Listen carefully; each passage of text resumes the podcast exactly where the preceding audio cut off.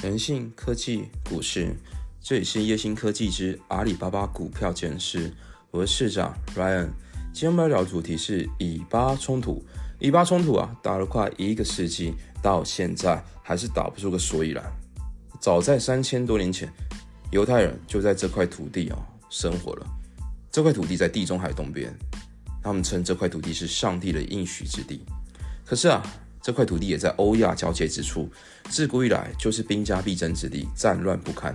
犹太人也因为这样分散在世界各个角落，一直到第二次世界大战，在英国的默许下，他们重返这块土地建国。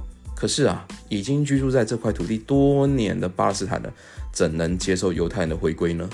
所以，他们双方用最残酷、用最直接的方式，武力互相对尬，双方仇恨值越打越深。但现实是残酷的，以巴双方的军武力啊是极端的不对等。以色列是世界军武实力排名前段班的国家级，而巴勒斯坦只是游击部队等级。以色列背后有欧美强国的军武资源，而巴勒斯坦至今也只有黎巴嫩真主党及伊朗的火力奥援，更别说在历史上发生过五次真正大规模的以巴战争，全部都由以色列取得胜果。以色列对战争的熟悉程度，跟我们台湾人喝珍珠奶茶一样的自然。这个国家全民皆兵，而且啊，他们有极特殊的历史背景。以色列爱国程度极高。目前，以色列官方已经定调这个冲突是战争的级别。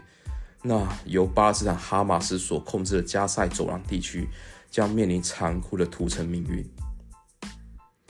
这起冲突对经济的影响目前并不明显。因为要讨论油价的话，你得要看沙地阿拉伯等一众阿拉伯国家他们的动态。目前啊，除了伊朗在背后偷偷搞资源，其余的阿拉伯国家要直接介入可能性极低。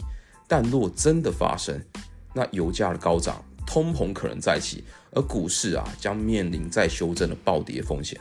目前看起来，最多只是小规模的代理人战争而已。那如果是战争相关概念股呢？从乌克兰到以色列，我们都可以看到他们善用无人机去做精准打击，所以这或许对八零三三的雷虎、七四零二的义旗，还有一众这个无人机军工概念股，短线上有题材点火的可能性。那我们今天就聊到这边，感谢各位大德，Goodbye。